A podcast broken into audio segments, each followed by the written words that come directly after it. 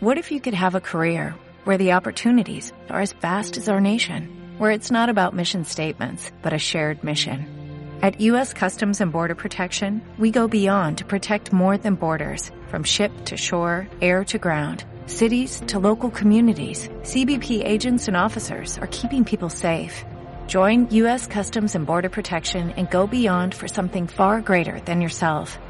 Learn more at cbp.gov/careers. Hola, muy buenas. Imaginaros que en una estación de tren os besáis con vuestra pareja para despediros y viene un guardia y os multa o incluso os lleva a la cárcel. O bien todo lo contrario, nos llevamos tan mal que acabamos en un divorcio, pero ese divorcio acaba legalmente en una pelea a muerte. Suenan a cosas bastante absurdas, y realmente puede que lo sean. Hoy en Simple Política, las leyes más absurdas de la historia. Comenzamos. Os habla Adrián Caballero y esto es Simple Política, el podcast que trata de simplificar y traducir todos esos conceptos, estrategias y temas que están presentes cada día en los medios y que nos gustaría entender mejor. Es lunes y ya sabéis que os traemos siempre rankings, curiosidades, hoy lo hemos mezclado y traemos prácticamente un ranking con las historias más curiosas en cuanto a leyes, esas leyes absurdas que a día de hoy nos costaría de creer, pero que en su momento, y ahora nos los va a explicar Javier Bustos, en su momento existieron. Hoy hacemos una, un mix, eh, mezclamos casi dos secciones de las más escuchadas en, en Simple Política, como son la de los rankings, la de las curiosidades de actualidad y la de historia, porque nos vamos a salir un poco del molde y vamos a invadir incluso la sección de, de Frank con todo respeto. Javier Bustos, Javier, muy buenas. Muy buenas, Adrián. Hoy, bueno, hoy nos salimos un, poco del, del, molde para entrar en una cuestión que a mí, antes incluso de tener este podcast, siempre me ha llamado la atención, siempre me ha gustado, que es estas leyes absurdas, leyes extrañas, que, bueno, pues que a lo largo de los años, en muchas ocasiones se han ido eliminando, pero que en ciertos momentos de la historia hemos encontrado situaciones muy particulares, ¿verdad? Muy particulares, algunas muy, muy estrafalarias y algunas eh, como veremos, eh, más cerca de nuestra época de lo que por el contexto y por el motivo nos pueda llegar a parecer. Sí, sí. Eh, lo que hemos traído, hemos básicamente traído, como hacemos casi siempre, cinco de algo. En este caso os hemos traído las que creemos que son las cinco leyes más extrañas, por no decir absurdas, de la antigüedad. Como dices, Javier, algunas nos llevan, no digo hasta nuestros días, pero prácticamente los tenemos muy, muy cerca. Y para muestra un botón, vamos a empezar con, con la primera y vamos a hablar de, de, divorcio, ¿verdad? Hablamos de divorcio y no de un tipo de divorcio cualquiera porque, bueno, solo al decir el título, eh, yo creo que ya impacta, ¿no? Divorcio por combate. Bueno, eh, no, no, sé, no sé si es, no sé si era una forma de resolver los juicios para ver quién se queda a la custodia de los niños. No, bueno, en este caso nos tenemos que ir casi a la época del medievo en Alemania. Eh, en este contexto, bueno, como es sabido por todos, eh, el amor eh, no era el motivo principal de los matrimonios. Y en este caso, lo que ocurría era que, salvo fallecimiento o divorcio por combate, eh, que ahora veremos que tiene un pelín de trampa, eh, no podías separarte de tu, de tu pareja. Ajá. En este caso, en concreto, la, lo que se hacía, bueno, esto era una parna, vaya, parafernalia, eh, propia de una película de, bueno, de un juego de tronos, vaya. Sí, sí. Para que nos hagamos una idea visual, fíjate, eh, vamos a fijarnos, el marido, el marido se le vestía, se le vestía con un traje ajustado con una capucha y se le daban tres palos grandes de madera para el combate. Vale. Mientras, ¿vale? A la mujer eh, se le ponía una camisa, un camisón alargado y tres pequeños sacos de piedra alrededor para, para que pudiera atacar. Bueno, vale, van bien armados los dos. Van bien armados para que el combate fuera justo, según esta ley de divorcio por combate, el marido debía estar enterrado, el marido siempre el hombre, me refiero, ¿Sí? enterrado en un agujero hasta la cintura y con una mano atada a la espalda. A ver, espera, para aquí porque tiene tres palos de madera, una mano solo para cogerlos. una mano para cogerlo y no puede mover las piernas porque se entiende que está Sí, sí, enterrado a- hasta la cintura. Fí- Fíjate que a mí eso casi ni me importa. El hecho de que me den tres palos de madera y solo tengo una mano para moverlos, eh, eh, puede ser conflictivo. Pero, y como decía antes, no un poco de spoiler, tenía un poco de trampa. Y es que al final daba un poco igual quien ganase. ya. ¿Por qué? Porque el divorcio estaba asegurado. Si él perdía, era condenada a muerte. Si era ella quien perdía, se le enterraba viva. En cualquier opción, siempre eh, había alguien que perdía. Claro, Lo, lo más, si es que lo más curioso es el primer ejemplo de lo que hemos traído hoy, no, lo más curioso es que esto realmente, eh, digamos, estaba aceptado. O sea, er- era- estamos hablando de leyes absurdas o leyes extrañas. O sea, que, claro, que es que esto no es, como decir, no, no, era una práctica ilegal en los bajos fondos. Sí, ¿no? En plan de, bueno, eh, hoy en... No, las peleas de gallos o yo que sé, alguna cosa así, ¿sabes? Que no, Sí, sí, que no está... Con problemas, bueno, disolvemos el matrimonio en combate, ¿no? No, no, era una práctica habitual, eh, habitual en el sentido de que obviamente el divorcio eh, estaba, era completamente ilegal, eh, por lo tanto, la única forma de resolverlo era o te quedabas viuda o, Sí. en este caso, eh, te quedabas viuda a propósito. Claro, es que te iba a decir, digo, no, si al final te puedes quedar viuda igual. Porque, a ver, es que claro, yo sigo reflexionando un momento, ¿eh? Lo de, lo de que sea justo que me entierren hasta la mitad. Y sobre todo, yo, yo lo que no acabo de me das tres palos de madera, dame siete, si es igual, solo tengo una mano. O sea, como si me das siete. está- no- te, te veo traumatizado, ¿eh? Claro, porque a mí lo único que se me ocurre es, tengo tres palos, cojo los dos primeros y se los intento tirar a la cabeza. Y ya con el tercero, pues ya empiezo a pelearme, ¿sabes? Pero bueno, oye. Lo No, que no, es que tienes que aguantar las piedras hasta que se quede sin piedra y se acerque a darte el remate de alguna manera y cuando esté cerca a golpear, porque en realidad si no puedes mover la cintura tampoco, no puedes tampoco hacer gran, acercarte y dar grandes golpes. Yo, yo, eh, yo creo que en la situación en que la, en la que está el hombre, en esta, yo creo que tiene la mujer algo de ventaja. Creo, Algo, ¿eh? algo, Porque algo. se puede mover, tiene sacos con piedras. Me dije, no, es que la mujer está desarmada, la mujer no tiene nada. Bueno, tiene sacos con piedras. Tienes Pues- tres sacos con piedra y tú tienes tres palos de madera además. Ya, pero tengo tres palos de madera que no me sirven que a mí como si me das 200 palos de madera, me puedes dar un palo entero. que la, la piedra gana la madera, si fuera un Sí. piedra papel tijera, Sí. ¿sabes? O sea, Piedra, papel, eh, tijera, lagarto, Spock, como en The Big Bang Theory, sí, sí.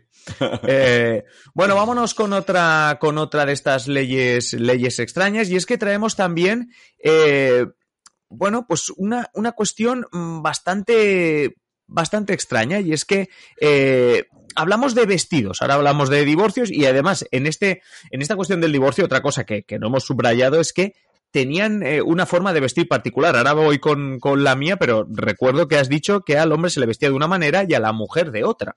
Correcto. Sí, sí.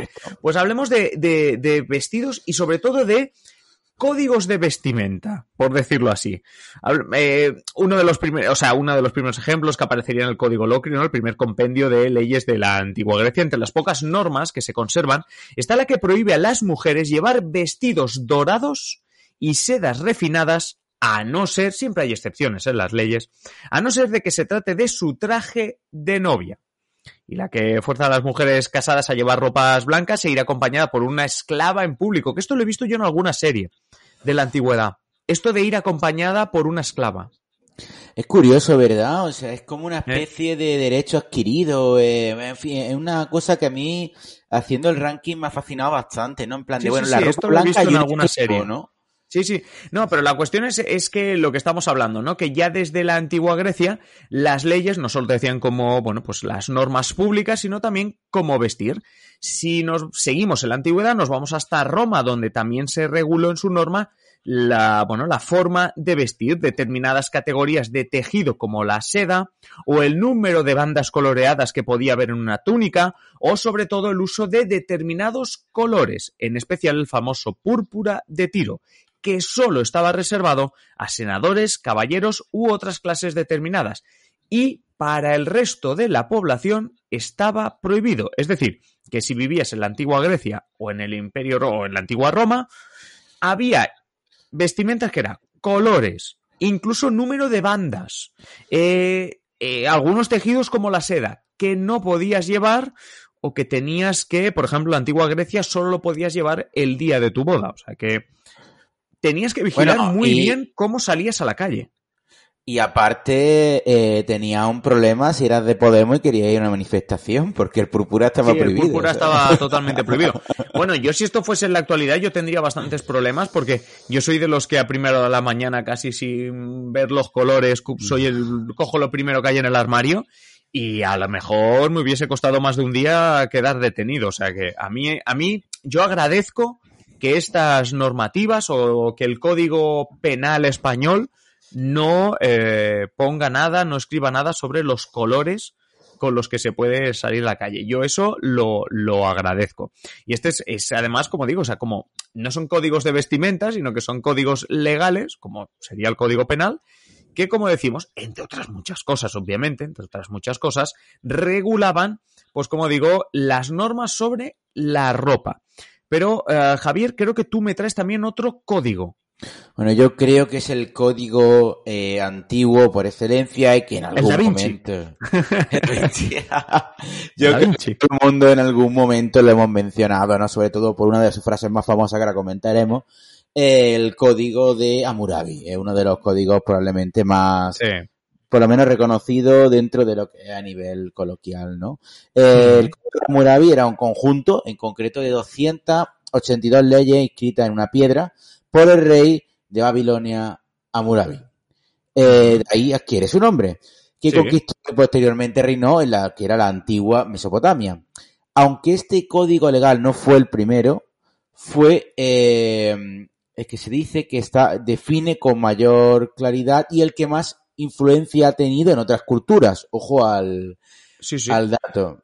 Y, y al ser uno de los primeros, como dices tú, no será, no será el primero, intuyo que este código, este código hoy nos viene al pelo, ¿no? Porque encontraremos, yo creo, cosas eh, curiosas, ¿verdad? Cosas súper Que a lo curiosas. mejor entonces era normal, ¿eh? Oye, que estamos diciendo leyes extrañas que a lo mejor en ese momento no eran tanto. Es decir, ¿podemos entender que el púrpura no lo pudieses llevar solo los senadores? Puede ser que en su momento fuese entendible, pero seguro que el código de Hammurabi, Hammurabi perdón, también nos trae curiosidades. Nuestra curiosidad, obviamente, de estas 282 leyes hemos rescatado unas cuantas. Sí, por Dios, por favor, que si no se nos hace eterno.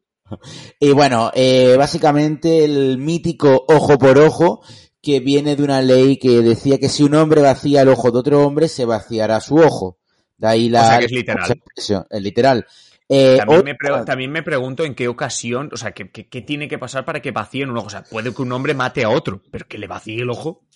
Probablemente esto viene vinculado con la, en la antigüedad, eh, bueno, el uso de la espada, el arco, la flecha, podía llegar al momento de perder un ojo, pero no perder la vida. Ya. Eh, la vinculación de histórica, pero sí es verdad que como tú decías antes, obviamente hoy nos parecen auténticas barbaridades, pero en su momento pues supongo que tendría su, su uso, ¿no? Es como, Sí, es sí, como- sí, no, no. Oye, pero el código de Hammurabi hay una cosa que sorprende y es que eh, habla casi, sin decirlo, de responsabilidad civil, ¿eh? O sea, cuidado que... Sí, hay- esta fue una de las normas que he rescatado para, para el podcast de hoy porque me pareció fascinante, ¿no? Y dice que si un constructor construye una casa para alguien, bueno, bien lo normal, es su Sí. trabajo, y no lo hace adecuadamente y esta obviamente se hunde y mata a su propietario, el constructor será ejecutado. Oye, a ver.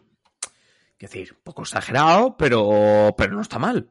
No está Oye. mal en el sentido de que, oye, mm, te haces responsable de lo que haces, ¿eh? Ahora, mm, yo no me haría constructor.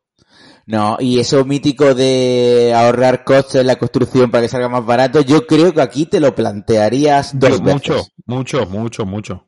Sí, sí, sí.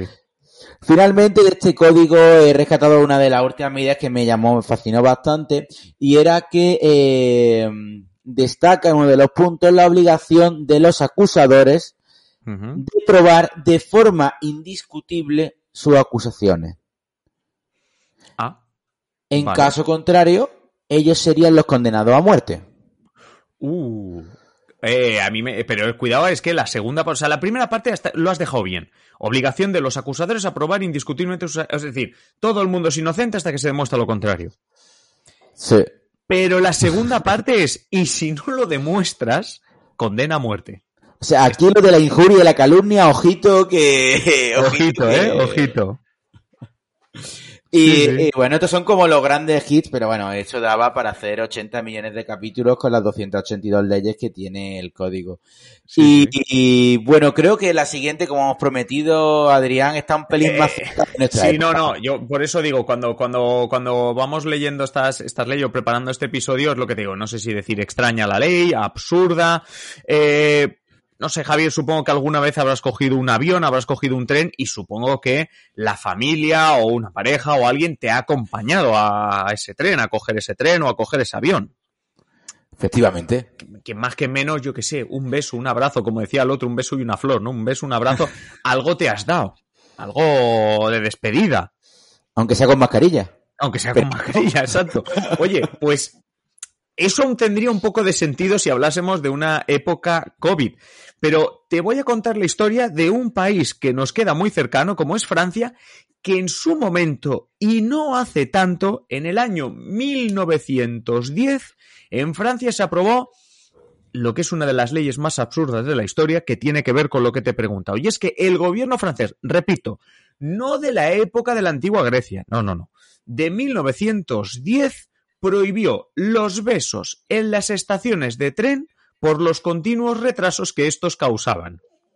O sea, antes ha hecho, tú has hecho una catalogación, ¿no? Leyes extrañas, absurdas, bueno, pues leyes contra el amor. Esto no puede ser, hombre, esto no, puede ser. No, no, no, Pero es que lo mejor de todo es que, o sea, es como, ¿sabes aquello de matar moscas a cañonazos? O sea, es como, eh, eh, oiga, tenemos un problema, los trenes no paran de retrasarse. Oye, ¿qué, pasa aquí con los trenes que se retrasan? No, lo que pasa es que tenemos que esperar a la gente que se está despidiendo, no cojan el tren y tal. Y la solución, como digo, matar moscas cañonazos es no, prohibiremos los besos. Hombre, pues no será mejor. Mira, soy un poco borde, ¿no? Pero decir, que arranque el tren y que el tío se quede allí. A ver, eso es la mítica película de la estación La mítica película de que el tío va corriendo para coger el tren mientras la otra también va corriendo para saludar y despedirse. Como todavía, además así haces deporte. Es que te has Además que haces deporte, sí. Pero es que para mí esto es matar moscas a cañonazos y, y por cierto, que otro día tendremos que hablar también de cómo los países han tenido que, por ejemplo, esta ley de 1910, irlas revisando para poder anularlas. Porque claro, tú imagínate que, oye, uno va despistado, eh, pasan los gobiernos, nadie la elimina y, yo qué sé, y vas ahora en 2021 a la estación de tren de París, te pegas ahí un beso y, y para el cuartelillo que vas. Bueno, yo me imagino a la versión del jefe de Renfe de, Francia diciendo, no, van a quitar la ley, no, otra vez los retrasos. No, exacto. Madre mía, ahora que habíamos puesto la alta velocidad. Sí, sí, o sea, pero, pero realmente eh, me, me, parece, me parece como, como muy, no sé, eh, una curiosa eh, prohibición, digámoslo así, pero sobre todo, o sea, estamos repasando varias, eh, varias cuestiones y esta para mí encajaría mucho con lo que decimos de, em, de, de, matar moscas a, cañonazos, es decir, no sé, es como, es una ley que dices, mm, ¿Para qué? Por cierto, eh, como curiosidad añadida a esto, no sé si sabías que en el metro de Londres hay zonas especialmente destinadas a los besos. No se ha prohibido nunca, pero hay zonas especialmente destinadas a darse besos en el metro de Londres. Ojo a esto, ¿eh? Es una solución. Eh, bueno, es curioso cuanto menos, ¿no? Es una solución. Pero oye, eh, esta nos parece, nos parece absurda, eh, esta nos parece un poco demasiado curiosa, demasiado extraña. Vamos con la última que hemos traído hoy, que o sea, a ver, si lo de los trenes ya nos parecía absurdo, esto ya más. Bueno, en este caso, no sé. Bueno, sí lo sé porque hemos grabado hecho el guion, ¿no? Pero, claro, tú podrías empezar la introducción diciendo, está prohibido lanzar pulpos. Pero claro, ¿en qué contexto tú prohíbes lanzar pulpos? Claro, claro, o sea, vale, está prohibido, o sea, la ley, la ley de la que vamos a hablar, la titulamos, está prohibido lanzar pulpos. Hombre, a ver, en Galicia, si pillas a un gallego muy cabreado, pero normalmente está mejor si te lo comes. Entonces, tampoco creo. Eh, bueno, este No lo entiendo. O sea, además, mira, a mí de pequeño me dijeron que no se juega con la comida. Efectivamente, eso es un clásico, ¿no? Empecemos por eso. Empecemos por eso. Bueno, como no puede ser de otra manera, en este caso nos tenemos que ir a Estados Unidos, que si por otra cosa destaca es por su extravagancia y otros varios. Y eh, en concreto nos tenemos que ir hasta el estado de Michigan, donde existe la prohibición, eh, bueno, donde se estableció la prohibición, ojito al dato, en el año 1952, que no hace tanto. Sí, sí, no, si lo de Eh, París, eh, si lo de París lo, lo descatábamos, lo de París, perdón, lo de Francia lo, des- lo destacábamos, que es 1910 y que está hace un siglo, esto es incluso hace menos. Hace bastante menos. Y eh, bueno, básicamente esta prohibición surgió a raíz de un partido de hockey donde uno de los aficionados, suponemos que del equipo que estaba perdiendo, lanzó un pulpo sobre la pista de hielo. Hombre, pero a ver, o sea, es decir, en, em, en, en, en Francia, a ver, había un problema, digámoslo así, grave, los trenes no salían a la hora, había retrasos, bueno, pero aquí es que ahí había un tío que le decidió lanzar un pulpo, pero tampoco es que cada día, ese- vamos, no me imagino que ese día, que ese tío cada día lanzase, lanzase pulpos, ¿no? O sea, no- Lo mismo vamos. tenían miedo a que se hiciera viral y dijeron, mira, antes vamos a evitar la viralidad con, con una ley y, y nos arreglamos el, el problema, ¿no? Sí, sí, no, no. Además, es que esta, o sea, claro, no, no sé, o sea, es que es como. Claro, te dicen, no, no, y además, por cierto, no está prohibido entrar pulpos en el, en el, en la pista de hockey. Está prohibido en todo el estado lanzar un pulpo. ¿Quién debería ser ese hombre? No sé, pero el tío estaba muy cabreado cuanto menos. Porque, o sea, para lanzar un pulpo en una pista de hielo, es que es de absurdo lo... La verdad es que no tiene sentido porque, bueno, no... Pero yo creo que una, una cuchilla de patinete eh, corta el pulpo. O sea, me refiero que Hombre, tampoco perfecta- va... perfectamente y lo luego a te lo pasas ahí un tampoco. poquito por el agua y, ¿sabes? Le pones ahí agüita hirviendo y eso, vamos, perfectamente. como ¿Esto sabes a qué me está recordando? Me está recordando la historia del Chelsea. El Chelsea, el equipo de fútbol, eh, tiene desde hace años prohibida la entrada de apios en Stamford Bridge, en el estadio del Chelsea. Esto se debe a que durante décadas los aficionados del Chelsea siempre han hecho cánticos sobre el apio como despectivos hacia los rivales. Y además de los cánticos, siempre se les tiraba apios a los rivales. Claro, a medida que el Chelsea se ha hecho rico y se ha hecho un equipo respetable, han intentado eh, desde el equipo pues rebajar esta tradición hasta el punto de que han prohibido el apio, eh, entrar con apios dentro del, del, del recinto. Pero vamos, que es que allí en todo Michigan han dicho, prohibido lanzar pulpos en todo Michigan. Eh, lo del Chelsea podríamos llegar incluso a entenderlo, ¿no? De cara a una Claro, porque eso- de- eso de no es una ley, la cara es- a nivel de imagen, claro. Claro. Pero bueno, es que casi lo del Chelsea es como cuando va a una discoteca y te dicen, oye, pues tiene que llevar usted zapatos, ¿no? Pero, pero es que lanzar pulpo, pero es que volvemos a en qué contexto. O sea, a ese hombre se le ocurrió Mira, lanzar mira, el pulpo. yo sé, yo sé, yo sé que me quedaría encerrado allí, pero qué ganas me dan de ir a Estados Unidos, meterme en una avenida ahí en, en- en Michigan, coger un pulpo y un decir, pulpo. a tomar por saco. Con el pulpo. Ah, detenerme, detenerme. Detenerme.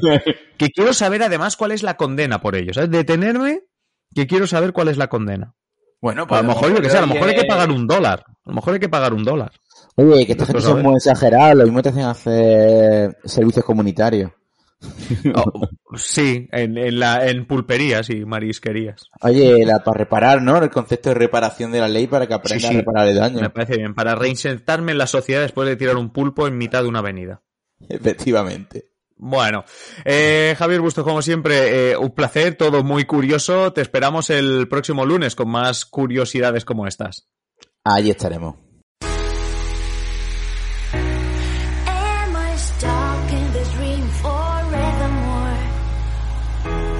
Y hasta aquí el episodio de hoy. Como siempre, agradeceros que estéis al otro lado y ya sabéis, invitaros a que compartáis este episodio en las redes sociales o allá donde queráis. Si queréis más simple política, pues varias opciones. La primera, esperar a nuestro próximo episodio, ya sabéis, de lunes a viernes un nuevo episodio.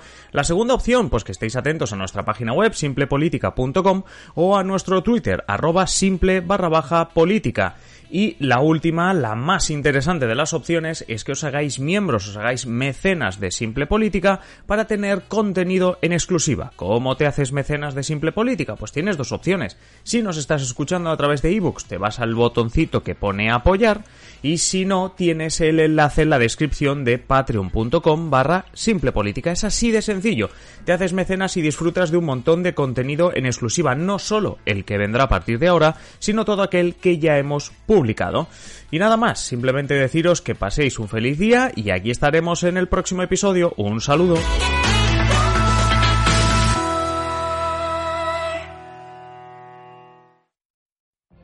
What if you could have a career where the opportunities are as vast as our nation, where it's not about mission statements, but a shared mission?